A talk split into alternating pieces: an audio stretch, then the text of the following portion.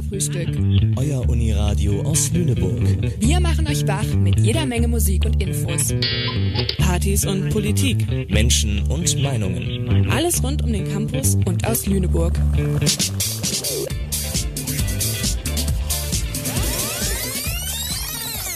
B-Seite, der Katerfrühstück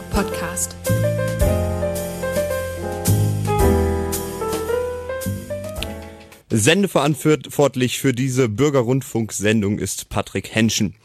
Ja, herzlich willkommen zur B-Seite von eurem Uniradio äh, Cutterfrühstück. Äh, die B-Seite ist unser äh, radioeigener Podcast. Ähm, das heißt, wir sprechen heute über ein Thema, was uns bewegt. Ähm, und zwar mit spannenden Gästen, nämlich Paula, Becky und Lena.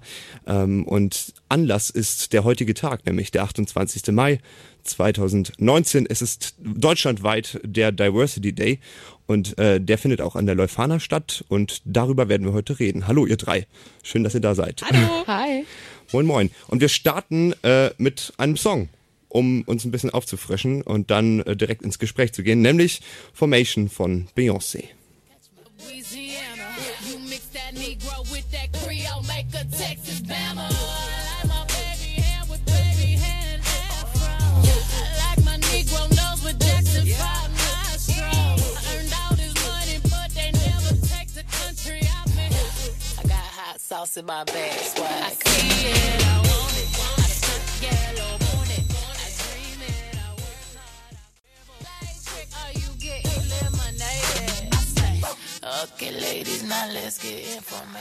Die Katerfrühstück B-Seite ist hier heute mit den drei Gästen Paula, Becky und Lena äh, zum Anlass des Diversity Tags, der heute in ganz Deutschland stattfindet und auch hier in Leuphanien. Ähm, was ist das überhaupt, dieser Diversity Tag? Ja, das ist irgendwie gar nicht so leicht äh, kurz mal zu erklären oder für uns zumindest gerade nicht. Ähm, das ist ein bundesweiter Aktionstag, das hattest du ja schon gesagt, dass er in ganz Deutschland stattfindet. Der wurde ursprünglich von einer Gruppe von Unternehmen, die üblichen Verdächtigen, die ganz großen, Deutsche Bank ist auf jeden Fall dabei, Commerzbank, Deutsche Bahn und ich weiß nicht wer sonst noch, wurde ins Leben gerufen, einfach um ja Awareness zu schaffen für Diversity. Den ging es viel um Diversity Management, aber da ist die Leuphana auch schon ein bisschen abgebogen und hat gesagt, ähm, Diversity ist viel vielschichtiger, es geht uns auch ähm, um Diskriminierung und darüber aufzuklären, was da überhaupt alles mit verbunden ist. Ja, also auch an der äh, Leuphana, auch am Unternehmen Leuphana ist heute Diversity Tag. Ähm, was habt ihr dazu äh, getan sozusagen? Ähm, was verbindet euch damit jetzt? Ja, wir drei und noch einige andere Leute besuchen ein Seminar bei einer Dozentin von uns, Frau Gaub. Und das Seminar heißt Diversität und Alterität, postkoloniale Soziologie und Anthropologie. Und das ist vielleicht ziemlich abstrakt, aber wir sch- beschäftigen uns halt ziemlich viel mit Kolonialismus und auch Rassismus. Und in dem Zusammenhang haben wir uns für den Diversity-Tag an der Leuphana verschiedene Dinge überlegt, ähm, ja, verschiedene Veranstaltungen, an denen andere Studierende und auch Dozierende teilnehmen können. Ähm, also die Initiative kommt auch von der Uni sozusagen durch dieses Seminar. Was für Veranstaltungen sind das sozusagen? Was habt ihr da heute organisiert? Also es ist nicht ganz durch nur durch das Seminar. Also ähm, es ist einmal organisiert vom äh, Gleichstellungsbüro der Uni. Äh, die haben auch ganz viele Veranstaltungen dazu gemacht. Wir haben schlussendlich nur eine Veranstaltung heute von 10 bis 14 Uhr gemacht, wo wir einmal Podcasts über Rassismus, einmal Gesprächsrunden hatten, wo wir Leute angeladen haben von also zum Beispiel Mohammed, Mohammed von Über den Tellerrand, äh, Daniel von Checkpoint Queer äh, und ähm, auch noch Leute aus dem Gleichstellungsbüro und einmal eine Coacherin, Katrin, ähm, wo wir halt eben über verschiedene Themen geredet haben, äh, alle betreffend zu Diversität und Barrieren und wie wir das besser gestalten können und was die jetzigen Probleme sind. Äh, genau, und das war eigentlich so unser Hauptaugenmerk, dass wir eben verschiedene Veranstaltungen hatten, also eben auch einen Film gezeigt haben und uns mit diesem Thema beschäftigt haben. Ähm, jetzt kann man noch mal ganz back to the roots fragen. Äh, Diversity, Diversität.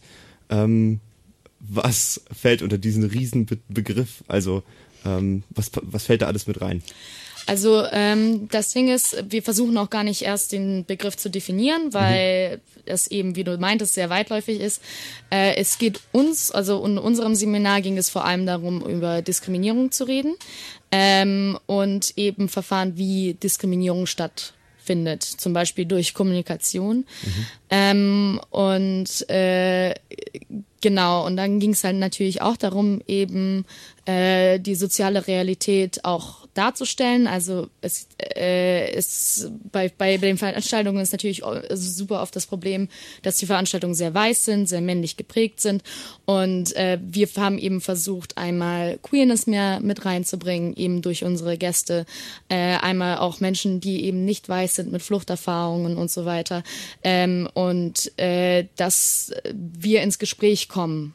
Also und das ist auch unser unser äh, Ziel gewesen mit dieser Veranstaltung, ähm, auch nicht das zu weit zu fassen, sondern einfach versuchen, mit Leuten direkt aus Lüneburg ins Gespräch zu kommen, was denn gerade die verschiedenen Probleme sind. Mhm. Okay. Und dabei haben wir halt natürlich auch keinen Anspruch auf Vollständigkeit oder so gelegt, weil es gibt so viele verschiedene Formen von Diskriminierung. Ähm, wir haben zum Beispiel nicht unbedingt drüber gesprochen, dass es Menschen mit Behinderungen gibt, die nochmal andere Schwierigkeiten haben und so weiter. Okay.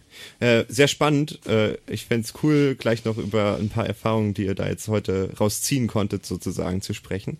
Ähm, aber erstmal habt ihr uns etwas mitgebracht. Ähm, das Thema an der Leuphana von diesem Diversity Day ist nämlich nochmal spezialisiert unter Sprache ohne Diskriminierung. Und äh, dazu hast du uns, Lena, einen Podcast mitgebracht. Magst du noch kurz was dazu sagen, ähm, wie es dazu kam? Genau, ich und vier andere haben uns entschieden, dass wir für den Diversity Tag, aber auch darüber hinaus einen Podcast machen mit dem Titel Lasst uns über Rassismus reden, weil wir auch an uns selbst gemerkt haben, dass das manchmal nicht so leicht ist, über Rassismus zu sprechen. Und dass es aber so wichtig ist, weil wenn wir es nicht machen, dann genau, also es fällt vielen Le Leuten nicht mal auf, dass Rassismus existiert und deswegen ist es so wichtig, darüber zu sprechen. Und manchmal fehlen Leuten aber die Wörter, die sie verwenden können oder wissen nicht, ob sie überhaupt eine Aussage darüber treffen können. Und deswegen haben wir uns mit diesen Fragen einmal beschäftigt, haben Leute gefragt, was sie davon halten und haben dann ein bisschen recherchiert, welche, Wör welche Wörter sinnvoll sind in dem Zusammenhang. Okay, wunderbar. Dann hören wir uns diesen Podcast jetzt einfach an und melden uns dann gleich wieder zurück. Die haben tatsächlich das N-Wort benutzt. Ja, das war der Punkt. Ich habe gesagt, dass ich es nicht gut finde, aber wir meinen es ja nicht so, kam dann und dann fehlten mir die richtigen Argumente. Ich hätte sie packen können in dem Augenblick, aber mir ist in dem Augenblick nicht das Richtige eingefallen. Und das hat mich traurig gemacht. Lasst uns über Rassismus sprechen. Herzlich willkommen zu unserem Podcast. Wenn ihr uns am 28. Mai 2019 hört, findet heute deutschlandweit der Diversity Tag statt, an dem sich dieses Jahr auch unsere Uni wieder mit verschiedenen Aktionen zum Thema Diversität beteiligt. Die Leuphana Universität Lüneburg stellt diesen Tag unter das Motto Diskriminierungsfreie Sprache. Wir belegen in diesem Semester das Seminar Diversität und Alterität Postkoloniale Soziologie und Anthropologie von Dr. Lisa Gaub, in dem wir uns mit Kolonialismus und dessen Auswirkungen auf die heutige Gesellschaft beschäftigen. In dem Zusammenhang sprechen wir dadurch auch oft über Rassismus. Dabei ist uns aufgefallen, dass das für uns manchmal gar nicht so leicht ist. Welche Begriffe können verwendet werden? Wer kann alles sprechen? Wer spricht überhaupt? Und wem wird zugehört? Wir haben uns mal umgehört, ob das anderen Leuten auch so geht. Unsere erste Frage war, wann hast du das letzte Mal über Rassismus gesprochen? Gute Frage. So genau kann ich das nicht sagen. Hm, ich habe zuletzt vor ein paar Tagen über Rassismus gesprochen. Auch vor ein paar Tagen. In an originally black country like Kenya, racism doesn't come up as often as it does for other people like African Americans or black people in, in, in Europe. Ich glaube, ich habe noch nie persönlich über Rassismus geredet. Ja, das weiß ich gar nicht so genau. Tatsächlich gerade erst letzte Woche, weil hier in der Uni eine äh, Vorlesungsreihe ähm, zum Thema Rechtsextremismus in Bildungsinstitutionen stattfindet. Als nächstes haben wir gefragt, wie es sich anfühlt, über Rassismus zu sprechen. Mein Gefühl bei solchen Diskussionen ist immer eine gewisse Unsicherheit und ja, dass es sich oft sehr merkwürdig anfühlt, dass ich meistens mit weißen Menschen darüber rede, weil die Menschen, um die es irgendwie geht, die diskriminiert werden, sind oft einfach gar nicht anwesend. Ja, ich glaube, da ist eine, schon eine große Unsicherheit, weil man es halt selber irgendwie nicht besser weiß. Äh, der Begriff macht mich aggressiv. And I don't know how I feel when I'm talking about racism. Maybe a bit angry. like depends if I'm with whom I'm speaking. Ich merke manchmal, dass sich das Gegenüber, gerade wenn diese Person weiß ist, doch schnell auch angegriffen fühlt. Also direkt sich rechtfertigen möchte, obwohl ich das so gar nicht dann auch oft als Angriff gemeint habe. Eine Sache, die mich schon auch verunsichert, ähm, ist dieser Grad von Rassismus. Also wie weit muss ich darauf drauf achten, bestimmte Dinge nicht zu sagen? Ich persönlich weiß gar nicht, ob ich da so die richtige Person bin, darüber zu sprechen, weil ich nicht diskriminiert werde. Von rassistischen Situationen zu erzählen, die mir widerfahren, fühlt sich manchmal wie eine Offenbarung an. Also ein Akzeptieren einer Opferzuweisung, in die ich mich gedrängt sehe, aber die ich selbstverständlich nicht möchte. Dann haben wir noch gefragt, wie präsent ist das Thema in deinem Alltag? Kriegst du viel von Rassismus mit? Ich studiere Grundschullehramt und da ähm, wird das halt kaum thematisiert. Fast ein Karikaturthema, finde ich. Das wurde so oft beansprucht und so oft thematisiert, dass es mittlerweile viele Leute nicht mehr wahrnehmen können, denke ich. Ich bin Abiturientin und da ist mir aufgefallen, dass das eigentlich gar nicht so groß thematisiert wird oder worden ist. Ich studiere BWL und das Thema Rassismus kommt inhaltlich eigentlich gar nicht vor. Wenn, dann sind Themen so positive Aspekte von Diversity in einem Team. Dann finde ich es aber auch schade, dass eben ja da so Diversity so toll gelobt wird, ähm, aber die eigentliche Realität noch nicht so ganz betrachtet wird. Ich habe auf jeden Fall schon öfters Rassismus mitbekommen. Ich glaube, dass es so alltäglich in unserem Leben stattfindet, dass man das vielleicht manchmal übersieht und nicht über jede Situation spricht und dass man vielleicht auch nicht alles als Rassismus wahrnimmt, was Rassismus ist. Es ist schon auffällig. Vielen fällt es irgendwie schwer, über Rassismus zu reden. Auch betroffenen Personen. Was kann ich sagen, wenn mir gerade Argumente fehlen? Welche Wörter kann ich verwenden, die niemanden verletzen? Wie kann ich von Rassismus betroffene Personen am besten unterstützen? Und was genau ist eigentlich Rassismus? Bin ich vielleicht sogar rassistisch? Können, dürfen oder sollten weiße Personen über Rassismus sprechen? Ist das nicht eher ein Thema, bei dem weiße Personen erstmal zuhören sollten? All diese Fragen geistern auch uns im Kopf herum. Deswegen haben wir versucht, Antworten darauf zu finden und dabei auch gemerkt, dass es auf manche Fragen gar keine eindeutigen Antworten gibt. Aber fangen wir erstmal von vorne an. Was ist eigentlich Rassismus? fängt in dem Moment an, wo ich diesen schwarzen Mitbürger vielleicht oder andersfarbigen Mitbürger äh, äh, begegne und sage, hey, wo kommst du denn her? Uh, when I talk about racism, I think it's natural to be curious about someone who looks different from me, but I don't understand the racism.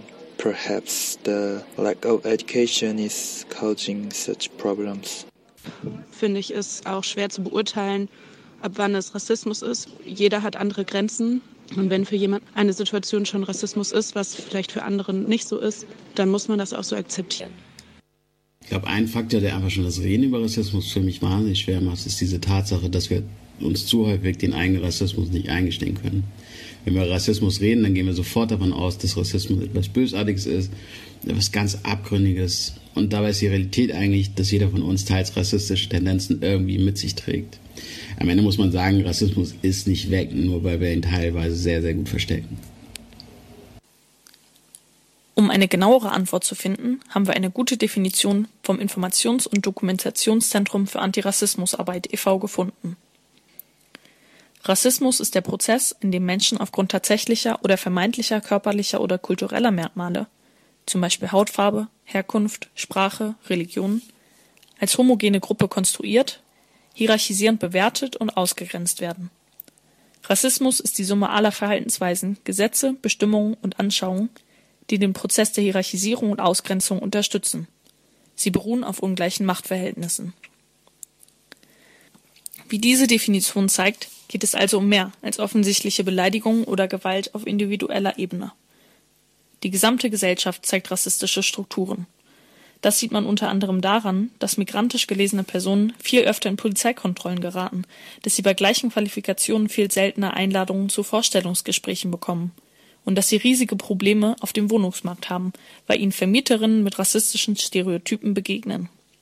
Das ist struktureller Rassismus. Rassismus zeigt sich aber auch in, wie manche sagen, Kleinigkeiten, wenn verletzende Begriffe verwendet werden, wenn dumme Sprüche gemacht werden, wenn unpassende Vergleiche gezogen werden. Das passiert auch oft unbewusst.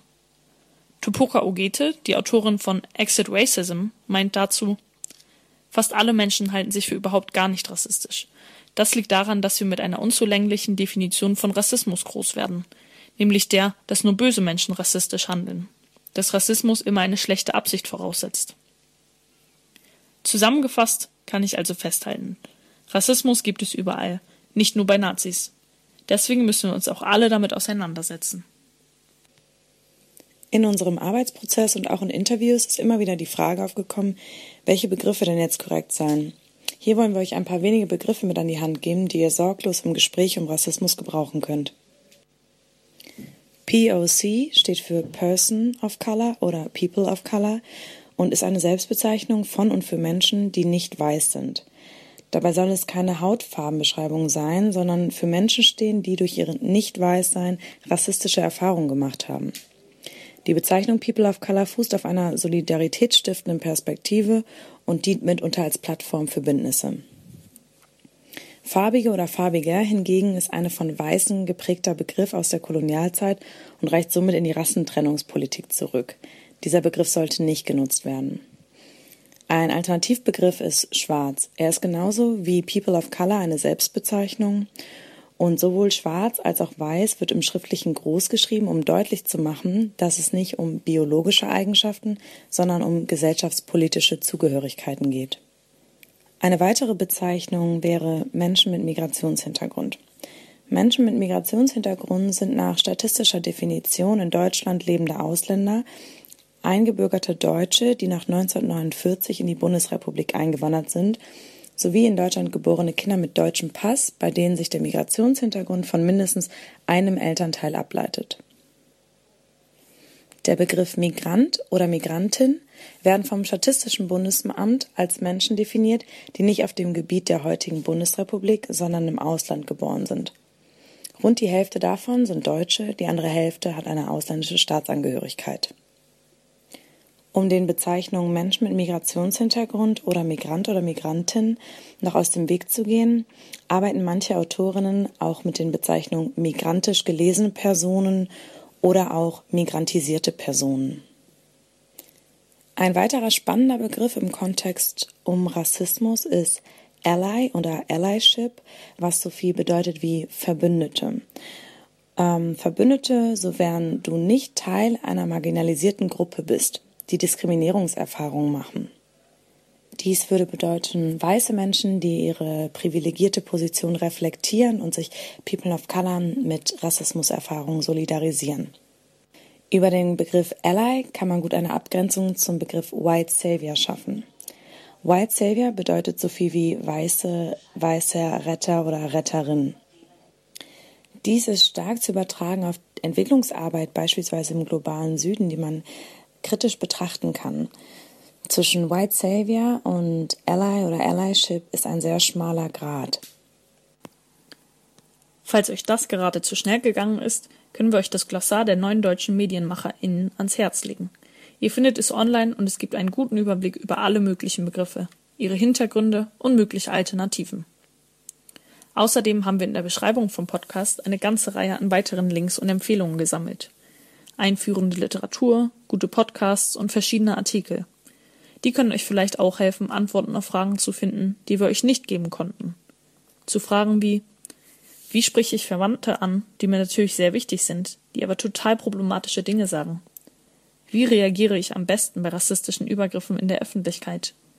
Wann lohnt es sich zu diskutieren und wann kommt es einfach nur darauf an, etwas gesagt zu haben? Rassismus ist ein riesengroßes Thema. Es macht niemandem Spaß, sich viel damit auseinanderzusetzen, aber trotzdem sollten wir es alle tun.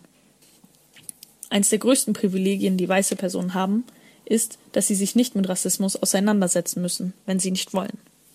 Dieses Privileg haben POC und andere Personen nicht. Sie müssen in einer Gesellschaft leben, die sie dauernd damit konfrontiert, sie bedroht und stigmatisiert, die sie zwingt, sich mit Rassismus auseinanderzusetzen. Damit sich darin etwas ändert, müssen wir alle anfangen, über Rassismus zu sprechen und es zu thematisieren. In Seminaren, beim WG-Plenum und beim Mittagessen bei Oma. Das ist manchmal nicht angenehm und vielleicht macht man auch selbst mal Fehler. Aber nicht über Rassismus zu sprechen, wäre der größte Fehler. Denn Rassismus nicht zu widersprechen, ist eine stumme Zustimmung. Wir sind uns einig, dass das Gespräch unausweichlich nötig ist, um bestehende Strukturen und blinde Flecken aufzudecken. Daher unser Plädoyer. Lasst uns über Rassismus sprechen. Dieser Podcast wurde im Rahmen des Diversity Tags produziert, aufgenommen und geschnitten von Josephine Körmerling, Beatrix Pahl, Maxi Baumert, Jolene Rosado und Lena Luko. Wir danken allen Menschen, die bereit waren, uns Audiospuren zu liefern.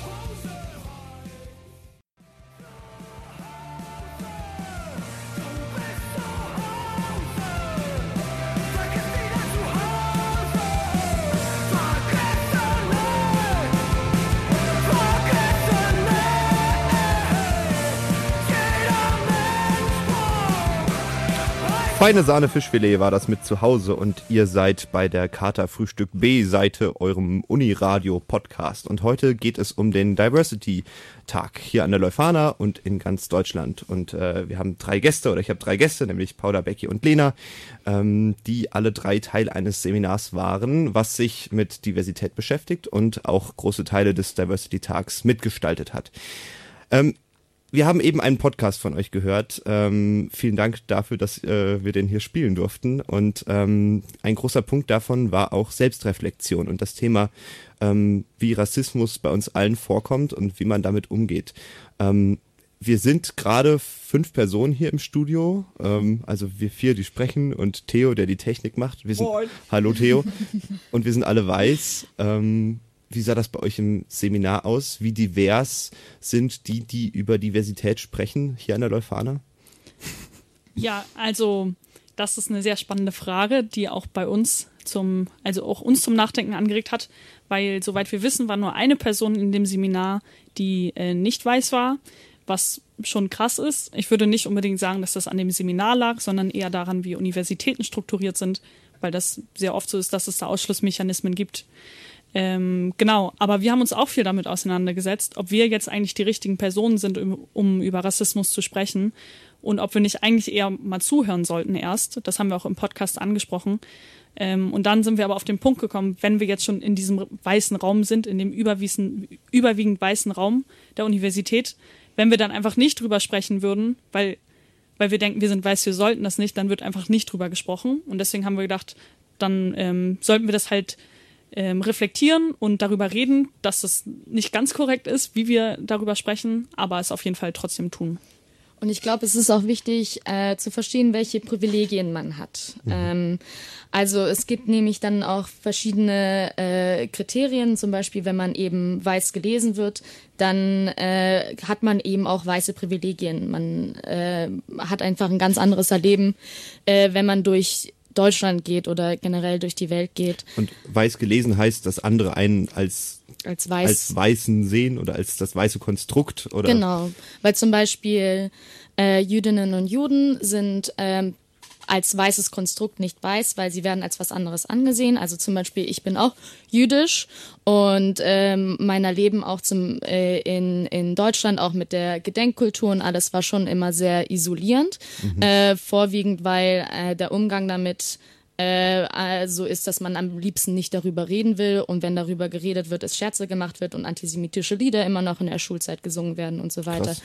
Aber zur gleichen Zeit äh, bin ich halt eindeutig äh, weiß, also auch vom Aussehen her äh, und habe überhaupt gar keine Probleme in meinem normalen Alltag. Und weil äh, mein Vater auch Deutscher war, habe ich auch Walter als Nachnamen. Das heißt, ich habe auch keine Probleme damit, eine Wohnung zu bekommen. Also das sind eben bestimmte Dinge, die man sich bewusst sein sollte, dass man eben halt auch, wenn man zum Beispiel einen russisch klingenden Namen hat, auch schwieriger an eine Wohnung rankommt mhm. oder eine Wohnung mieten kann.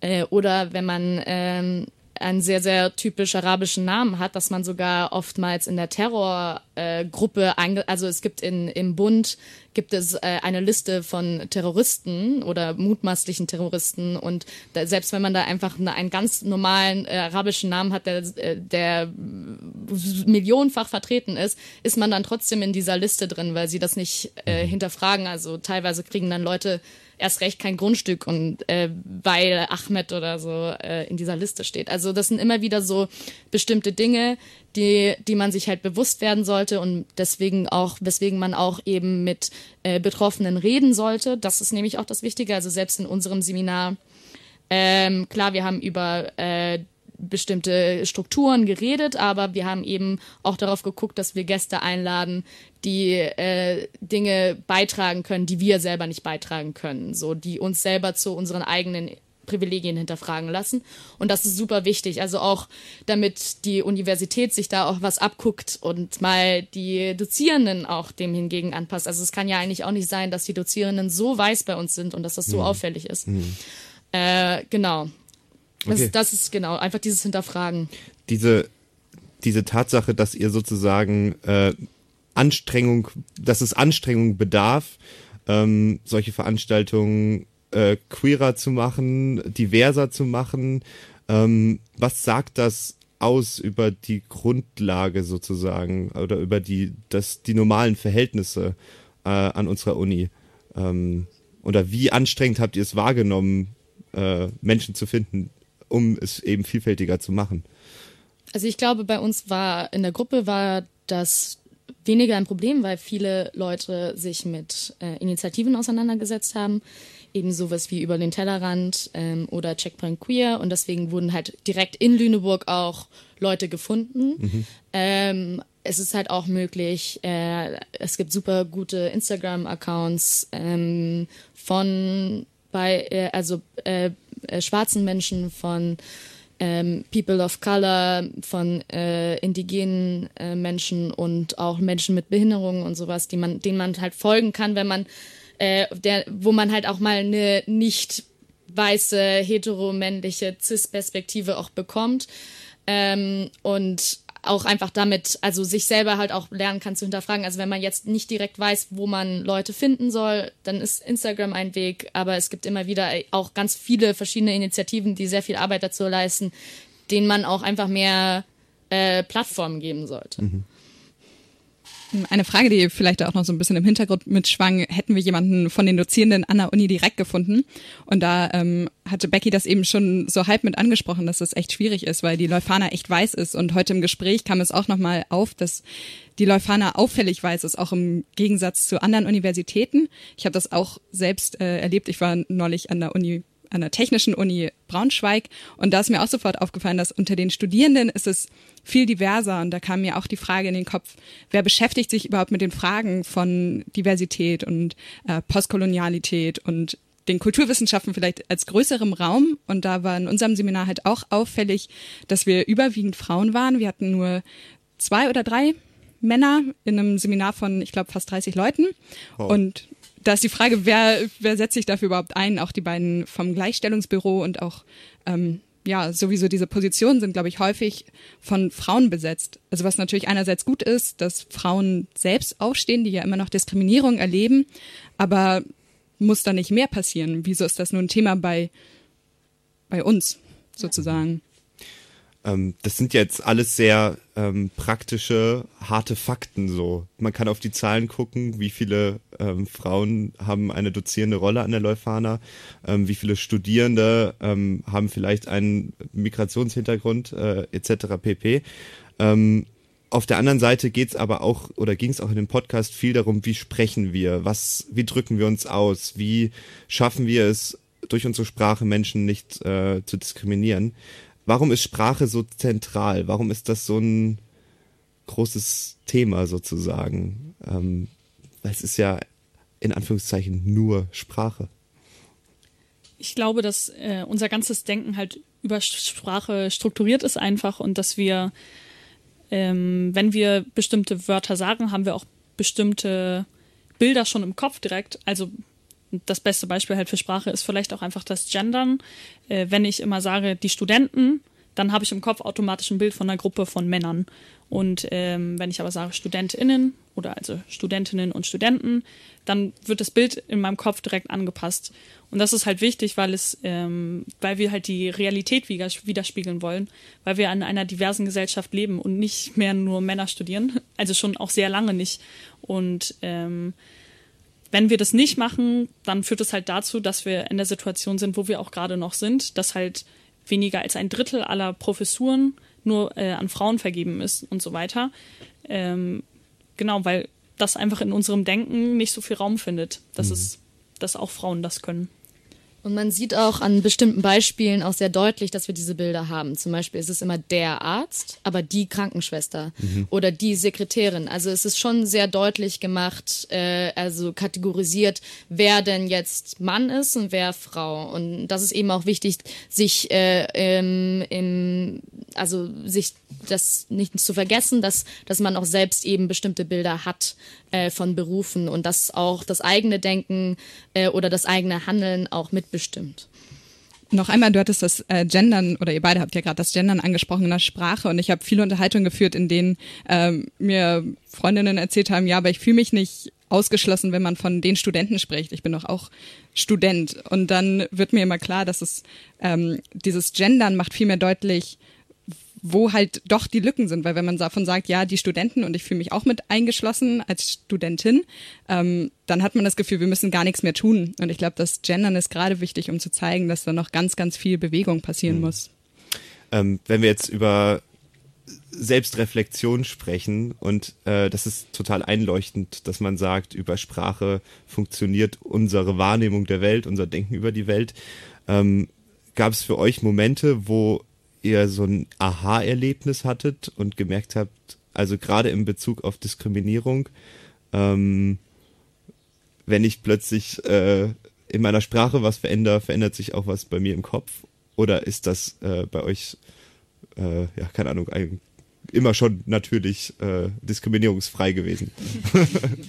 also ich glaube, es ist sehr schwierig gleich zu sagen, an einem bestimmten Beispiel festzumachen, ja, ja. Wo, wo halt Sprache dich in deinem Denken komplett verändert hat. Also ich glaube schon, dass wenn man das Tinnen, also da, da sind ja auch non-binary People, genderqueer People und so weiter, mit die nicht komplett männlich oder weiblich zugeordnet mhm. werden oder sich auch nicht männlich oder weiblich fühlen, ähm, dass äh, man diese Person eben auch ins Bewusstsein ruft oder eben halt auch intersexuelle Personen. Also dass äh, das Geschichten sind, die halt sehr, sehr lange vergessen wurden und unter den Teppich gekehrt wurden und dadurch halt wieder aufkommen. Deswegen, ich glaube, schon, dass man immer wieder bemerkt, ah ja, okay, ich denke jetzt auch an die und die Person, aber dass es jetzt speziell ein Beispiel ist, wo man bemerkt, hey, ich habe meine Sprache verändert und dadurch hat sich mein, komplett mein Denken verändert, ist halt, da, da, das, so funktioniert das und dann halt mhm. wiederum auch nicht. Ne? Mhm. Das sind viel impliziertere Sachen ähm, und ein langsamer Prozess. Und diskriminierungsfrei gibt es sowieso nicht. Also jeder von uns hat Vorurteile, jeder von uns hat Rassismen, Sexismen, auch Frauen haben Sexismen äh, weil es einfach auf unsere Gesellschaft ist darauf aufgebaut. Also es funktioniert. Äh, deswegen ist es auch so ein Kampf die ganze Zeit das darauf aufmerksam zu machen. Und äh, man findet immer wieder Sachen, weil es eben die Basis ist. Also es, äh, es ist eben schwierig, eine egalitäre Gesellschaft zu gestalten. Und was Paula vorhin gesagt hatte, fand ich ganz spannend, dass dadurch, dass ich angefangen habe zu gendern, dass ich das Gefühl habe, ich komme viel öfter in Situationen, in denen ich auch darüber spreche mit anderen Leuten und andere Leute das so auffällig finden. Mhm. Und genau deswegen glaube ich auch nicht, dass es bei mir einen Aha-Moment gab, sondern halt ich habe aber das Gefühl, dass es halt nach und nach einfach viel mehr wird. Also je mehr man anfängt, sich damit auseinanderzusetzen, mhm. desto präsenter wird das Thema mhm. eigentlich überall. Beziehungsweise es ist wahrscheinlich bei denen, die sich damit auseinandersetzen, erstmal ein bewusstes Mittel. Und bei anderen, die dann damit konfrontiert werden, äh, da ist es dann vielleicht der Prozess, dass es über die Sprache in, ja. in die Normalität übergeht. Ähm, wir hören mal wieder ein Lied würde ich sagen. Ihr habt äh, hier Dendemann mitgebracht mit keine Parolen. Warum dieses Lied? Hat, einfach cool oder? Ist, äh, ja, guter Song und ähm, und außerdem glaube ich, ähm, ich finde es gut, irgendwie äh, spornt mich das an, mehr zu tun für die Welt und ist immer gut. Lass die Schuhe aus, wir stampfen durch den Dreck. Keine neuen Ideen, nur die Klampfe im Gepäck.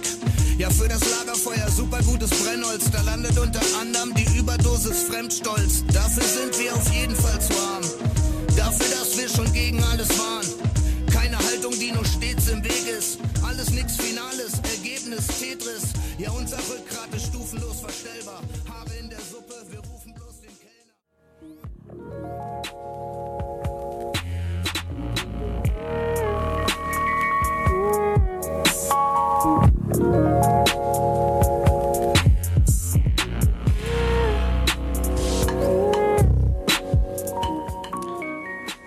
Dendemann war das und wir sind hier beim Uniradio Kater Frühstück in der B-Seite, also unserer Podcast-Version heute zum Diversity Day. Und äh, wir sprechen äh, immer noch mit unseren drei GästInnen, Paula, Becky und Lena. Äh, schön, dass ihr da seid. Ähm, wir haben am Anfang dieser Sendung einen Podcast von euch gehört, wo es um diskriminierende Sprache ähm, im weitesten Sinne geht und auch um die Selbstreflexion. Das fand ich einen ganz spannenden Gedanken, ähm, weil ja gerade im akademischen Kontext setzt man sich ja dann doch mehr wahrscheinlich auseinander mit den Themen Diversität, Diskriminierung, als man das wahrscheinlich in vielen anderen Lebensbereichen in Deutschland tut. Ähm, und da oft dieser, dieser Schein von dem Akademikern, die jetzt vorgeben, wie man sich zu verhalten hat, aufkommt sozusagen. Und äh, die Idee, die er im Podcast ja geäußert hat, war eben Selbstreflexion. Bei uns selbst anfangen zu hinterfragen, ähm, wo fängt unser Rassismus an, wo sehen wir, ähm, wo, wo können wir bei uns, uns bei den eigenen Haaren anfassen sozusagen.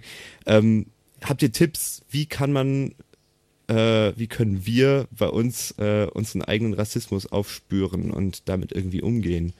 Ähm, in welchen Situationen fällt einem das auf? Ich würde, glaube ich, nochmal einmal ein bisschen früher ansetzen mhm. bei deiner Frage. Ja. Ähm, und zwar ist es ja nicht so, dass sich alle Disziplinen, alle Fakultäten gleich mit Diskriminierung auseinandersetzen. Das sieht in allen möglichen Fachbereichen ganz unterschiedlich aus. In Kulturwissenschaften ist das sehr präsent, ist meine Erfahrung. Aber in Seminaren der Wirtschaftswissenschaften, da muss man sich das halt nicht angucken. Da ist man auf einer ganz anderen Ebene unterwegs. Und ähm, das finde ich jetzt auch nochmal wichtig im Hinterkopf zu behalten, wer da überhaupt sich konfrontiert sehen muss. Mhm. Aber genau. Äh, ja, und zum Thema irgendwie Privilegien äh, verstehen. Ich glaube, es ist ganz wichtig, dass man sich eben selber informiert. Also jeder hat das Internet. Ähm, und es gibt natürlich einmal bestimmte Aktivistinnen, denen man folgen kann. Aktivistinnen. Und äh, es gibt aber auch ähm, äh, eben von, von Organisationen wie Checkpoint Queer kann man sich angucken, auch auf, ihr, auf eurer Internetseite, soweit ich weiß, wie man ein guter Ally ist, also wie kann man ähm, gegen äh, Transphobie äh, ankämpfen und ähm, die eigenen transphobischen Gedanken hinterfragen. Äh, genauso ist es eben bei Ableismus, also wenn wir uns mit äh, Leuten, mit Menschen mit Behinderungen auseinandersetzen, äh, dass man einfach mal auf Google geht und guckt, hey, was, was ist denn, was sind denn die bestimmten Diskriminierungsverfahren? Und das kann man sich eben an, äh, selber anschauen. Also man muss nicht immer von den Betroffenen erwarten, dass sie einem erklären, was genau ihre Diskriminierungserfahrungen sind, sondern es ist unsere Aufgabe, sich das anzugucken und eben gesellschaftlich was dem hingegen zu verändern. Und ich glaube halt auch besonders, dass man, ähm, also genau, dass wir die Verantwortung haben, das selbst zu tun, weil ähm, es fällt uns, also, also mir zumindest würde es ziemlich leicht fallen, mich nicht mit Diskriminierung auseinanderzusetzen, weil ich sehr selten davon betroffen bin, aber anderen Leuten halt nicht. Und ich finde, mit denen, also denen gegenüber sollten wir Solidarität zeigen und halt sagen, ähm, also mir ist es wichtig, dass es euch auch gut geht und dass ihr nicht in den, ähm, also dass ihr nicht andauernd Diskriminierung erfahren müsst. Und um das zu erreichen, muss ich halt anfangen, mich selbst zu hinterfragen und zu gucken, wo ich diskriminiere. Und das ist halt manchmal echt nicht so angenehm. Also ich weiß auch, dass ich manchmal Momente hatte, wo ich mich am liebsten mit dem Thema nicht beschäftigt hätte, weil ich dann gemerkt habe, dass ich selbst irgendwas gemacht habe, was nicht so cool war. Aber ähm, genau, das ist halt vielleicht auch wichtig, das hatte, hattest du vorhin auch schon angesprochen, dass ähm, wir halt in einer diskriminierenden Gesellschaft leben und wenn man was Diskriminierendes macht, ist das halt auf jeden Fall nicht cool. Aber man ist dadurch auch nicht automatisch ein schlechter Mensch. Wenn man sich irgendwie das zu Herzen nimmt und versucht, es besser zu machen, dann ist es auf jeden Fall total wertvoll. Und genau. Hm. In der Gesprächsrunde, die wir heute Nachmittag, heute Vormittag war das ja, hatten, ähm, kam auch genau diese Frage auf in einem Gespräch mit äh, Transmenschen.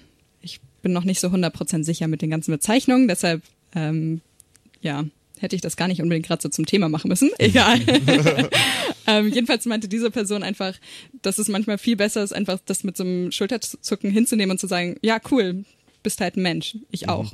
Mhm. Also sind wir eigentlich gleich. Also das manchmal gar nicht so, also A, ist Fragen ist für die einen ist cool, die reden gern drüber, erzählen gern ihre Erfahrungen, andere nicht. Und manchmal ist es halt einfach ähm, cool, einfach das gar nicht so zu thematisieren. Also, sondern einfach für sich mhm. wahrnehmen, okay, oh, krass, warte, das war meine erste Reaktion. Handle ich aber einfach so, als wäre es ein Mensch wie jeder andere, mhm. wie er und ja ist. Und man kann, das heißt ja nicht, dass man das nicht hinterfragen kann oder nicht, also das ist, dass man sich jetzt selber versperren sollte, zu verstehen, was, was denn die bestimmten Sachen sind, sondern man sollte halt nicht von der Person erwarten, dass, dass sie das jetzt erklärt, sondern wie gesagt, eben auch über diese Erfahrungen gibt es super viel im Internet, so, und das kann man sich einfach anhören äh, oder anschauen und äh, das ist eben wichtig, also eben für Leute mit Privilegien, dass man das tut. Hm äh, ich fand das äh, sehr spannend in dem Podcast, äh, die Frage, wann lohnt es sich zu diskutieren, wann soll man einfach nur was sagen? Ähm, und auch an dieser Frage sozusagen, wenn man Rassismus begegnet, ähm, den zu sanktionieren und dem etwas entgegenzustellen, aber andererseits die Auseinandersetzung mit Rassismus, auch mit den eigenen Rassismen, da dann eben das zu unterstützen irgendwie. Und dazu gehört ja auch erstmal sich einzugestehen, wow, ich bin in diesen Bereichen rassistisch. Ähm, und vielleicht haben viele Menschen Angst davor, sich mit ihrem eigenen Rassismus auseinanderzusetzen, ähm, weil sie Angst vor dieser Sanktion haben, sozusagen, die es aber nicht geben darf eigentlich, wenn man sich da, wenn man den Schritt schafft, sozusagen, sich das selbst einzugestehen irgendwie. Ja, ich glaube, es wäre super schön, wenn ähm, wenn wir in der Gesellschaft leben würden, wenn ich irgendwas gemacht hätte und mir jemand sagen würde, ey, Lena, das war gerade rassistisch, mhm. dass ich dann einfach sagen könnte, okay, tut mir leid, ich mhm. werde mich dazu belesen und ich werde das nicht nochmal machen und ich werde irgendwie selbst rausfinden, was das Problem war. Ähm, ohne dass ich mich selbst persönlich angegriffen fühle, ja. weil ich möchte ja gar nicht rassistisch sein. Also ich möchte nicht rassistisch sein, ich habe es aus Versehen gemacht und dann kann ich es irgendwie verbessern. Genau. Und ich glaube aber, dass es halt dass es halt gerade noch nicht so ist und dass alle das irgendwie als Beleidigung ansehen, wenn jemand sagt, du bist rassistisch. Ja. Und aber ich finde trotzdem, dass wir es machen sollten. Also man kann es ja auch irgendwie freundlich machen ja. oder versuchen zu erklären. Und was aber total wichtig ist, man, ich finde, man muss es ansprechen, weil wenn man es nicht macht, dann ist das eine Zustimmung auf ja. eine Art. Mhm. Dann schließt sich für mich so ein bisschen die Frage an, ähm, wie schafft man es, dass umzusetzen, institutionell. Also wenn wir eben diesen Diversity-Tag haben, einen Tag im Jahr, wo wir uns mit äh, diesen Dingen auseinandersetzen. Und natürlich, es gibt das Gleichstellungsbüro an der Leuphana, aber wie schaffen wir es, ähm, diese Themen umzusetzen? Braucht es dafür Zwangs, in, in äh, Anführungszeichen, äh, Seminare im Leuphana-Semester? Oder wie schafft es, äh, Paula, wenn du, du eben meintest, in Wirtschaftswissenschaften ist das eben nicht so vorhanden, wie schafft man es da, das Thema irgendwie zu implementieren, weil es ja letztlich ein Thema ist, was jeden Menschen was angeht? Wow, krasse Frage. Danke, dass du ja, direkt an mich gerechnet ja, hast jetzt ich, plötzlich. Ich habe auch nur, nur, nur offen, offen gedacht, ich, ich hätte jetzt auch keine Antwort, aber vielleicht fällt euch ja irgendwas ein. Nee, alles gut. Also auf jeden Fall Strukturen sind bei uns auch immer wieder zur Sprache gekommen und äh, da kam auch irgendwie die Meldung aus dem Publikum, Publikum waren wir nicht richtig, wir waren eher auf einem, auf einer Ebene unterwegs. Ähm, aber da war auch die Aussage, ob Strukturen nicht auch irgendwie immer die faule Ausrede sind und ob es vielleicht, also braucht es wirklich ein Seminar oder ist es eigentlich auch nur faul? Sollte das nicht irgendwie schon in uns Menschen irgendwo ganz früh sozialisiert und veranlagt werden? Ich glaube, also wenn, wenn es auch Institutionalisierung und sowas heißt, dann kann man auch eben mit solchen Sachen anfangen, wie Abschlüsse anzuerkennen. Das wäre schon mal ein guter Anfang. Mhm. Also wenn Leute in einem anderen Land ihren Doktor gemacht haben, dass der auch hier anerkannt wird, weil einfach super viele Leute hier ankommen und alles wieder von vorne an, äh, anfangen müssen. Mhm. Und das sind also ein an sich ähm, ist eben so eine Institutionalisierung bedeutet halt auch wirklich eine Dekolonialisierung auch mit Handlungen. Also wenn man wirklich irgendwie äh, Dinge was tun will, dann heißt es, dann kann man nicht nur irgendwie ein Seminar dazu machen und einmal darüber reden, sondern man muss auch wirklich handeln. Ich würde euch zum Beispiel auch empfehlen, jeder, der es kann, ähm, es wurde äh, in, im UKI wurde ein schwarzer Mann, Tunu Mboda, ermordet von Sicherheitspersonal und da versucht jetzt die äh, Uri Jalou ähm, ähm, äh, Kooperation oder nicht Kooperation, sondern äh, kollektiv versuchen, Geld zu sammeln für eine äh, neutrale Obduktion. Mhm. Und die kostet super, super viel. Und zum Beispiel, wenn man Geld hat oder halt auch nur 10 Euro oder 5 Euro oder so, kann man das im Internet einmal nachsuchen, UKE, Ermordung und da Geld spenden, damit Leute, damit eben also auch rassistische Morde aufgeklärt werden. Also das sind halt auch schon, dass man geldliche Mittel auch gibt an wirklich äh, Organisationen, die, die was machen. Also dass man nicht eben bei dem Gesprächsthema bleibt. Das ist super wichtig. Hm. Ich glaube, dass es auch wichtig ist, dass äh, sowas in der Schule schon angesprochen wird. Ähm, verschiedenste Themen. Also, ähm, dass zum Beispiel auch im Sexualkundeunterricht aufgeklärt wird, dass es nicht nur heterosexuelle Liebe gibt, so. Ähm, aber auch, dass im Geschichtsunterricht erklärt wird, was Kolonialismus eigentlich war mhm. und wie unglaublich viele Leute ermordet wurden. Ähm, also äh, großer Fokus auf äh, die LehrerInnenbildung an dieser Uni. Genau. Ja. Aber halt auch, ähm, auch an der Uni, das kann man auch in jedem, in jedem Fach machen und das muss nicht unbedingt ähm, inhaltlich sich damit beschäftigen, aber ich finde es auch immer auffällig, wir lesen so viele Texte und es sind meistens Texte von äh, alten, weißen, toten, also nicht alten, sondern weißen, toten Männern. Genau. Wunderbar. Man könnte noch Stunden weiter diskutieren. Leider reicht die Zeit überhaupt nicht mehr. Vielen Dank äh, an euch drei, dass ihr da wart. Vielen Dank, äh, sag ich jetzt einfach mal, dass ihr mitorganisiert habt. Ähm, und danke äh, an euch zu Hause fürs Zuhören. Das war das Kater-Frühstück für heute. Sendeverantwortlich war Patrick Henschen. Und morgen könnt ihr nochmal wählen gehen. Geht wählen bei den Stupa-Wahlen. Einen schönen Abend euch.